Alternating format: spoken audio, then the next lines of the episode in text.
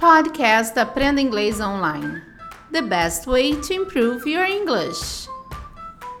Hello, guys! Welcome! Bem-vindos! Eu sou a Teacher K.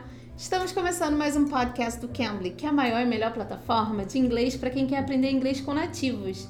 E a melhor parte é que você pode fazer qualquer hora do dia, onde você puder. Você pode experimentar o Cambly usando o código TEACHERK, TEACHERCA, tudo junto, e você tem essa aulinha totalmente grátis. TEACHERK. E se você quer uma aula para o seu filho, como que você faz? Ah, eu quero, eu não posso fazer aula de inglês agora não, mas eu quero que meu filho tenha aula de inglês. Você pode ter essa aula experimental por apenas um real. 30 minutos de aula experimental por apenas um real. Vai lá no Cambly, Cambly Kids. E hoje falaremos com o Steve, que é canadense. Ele vai falar sobre Job Opportunities, oportunidades de trabalho no Canadá. Vamos ouvir? Let it begin. Let it begin. Let it begin.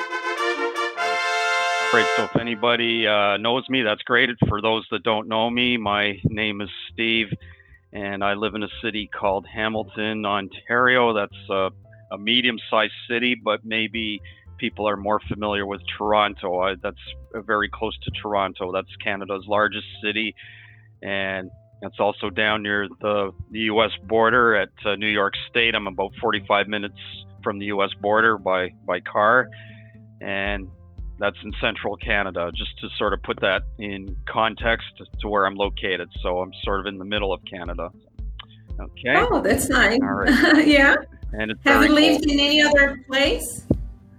I, uh, well, as far as Canada is concerned, I've always lived in this area, but I, I actually lived in the Philippines for over two years. I, I went there in April of April of 2017, and I just came back to Canada almost six months ago, although I did come to Canada in between. So, so when I was living in the Philippines, uh, one of the challenges was to find some type of work that I could do there. So, uh, I just put it all together. I'm I'm a native English speaker. I'm in Asia. Why don't I see about tutoring online? And I like the idea of online. I did have the an offer to possibly teach in a class, but I like working online. Can you help us uh, with some some talking about job opportunities in Canada? Okay, absolutely. One of the areas in Canada where there's much demand for jobs is uh, certainly in healthcare, healthcare because our um, number of older people is increasing, and of course they, they need the healthcare services, and that would be certainly nur- nursing, of course. We actually have a shortage of doctors, um, general practitioners, we call them, or family doctors. Um, A primeira oportunidade que ele disse no Canadá foi healthcare. Ele disse que talvez pela idade avançada dos canadenses, então as pessoas precisam muito da parte de saúde, health, saúde, care, cuidado. Então, technology fields as well. technology field é a área tecnológica.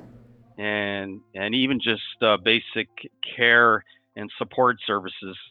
In fact, um, I, I, talked about the Philippines. A lot of Filipinos actually come to Canada and work as caregivers and things like that.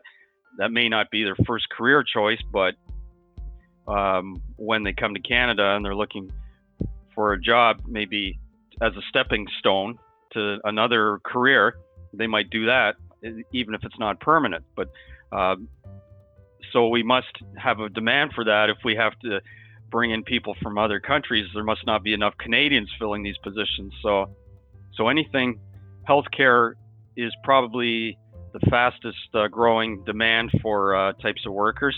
So anything related, anything related to that would be worth looking into. Okay. Ele disse que muitos foreigners, muitos estrangeiros, acabam quando chegam no Canadá como stepping stones, como primeiro passo, eles acabam tendo trabalho de caregivers. É, que seria isso? São cuidadores, né? Então, aproveitando a área de, da saúde, que demanda, tem muita demanda lá, ele, ele falou que muitas pessoas acabam arrumando um trabalhinho de caregivers, que é cuidador, cuidador, cuidadora, né?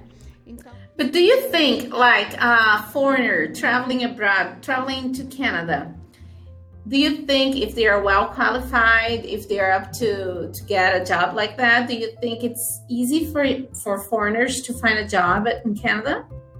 Well, they have to go through some some retraining. Uh, some of their skills are are recognized from their previous education from their home countries, but it may involve some retraining as well. So I, I know we I have a lot of foreign students in our universities. Uh, they may have to train and write some exams to qualify. Uh, for example, we have something in Canada called the Medical Council of Canada, and some of them have to take uh, studies and write. They do the exam to be licensed as a doctor, but I don't think you have to go and spend all those years in med school, I think they would recognize your previous training from your own country. So we have a we have a good financial sector in Canada. Our banking is very strong, so anything to do with finance uh, or financial services is also a good possibility. Again, that would require training because it's it's regulated, but probably not as I'm sure not as difficult to get into as medicine.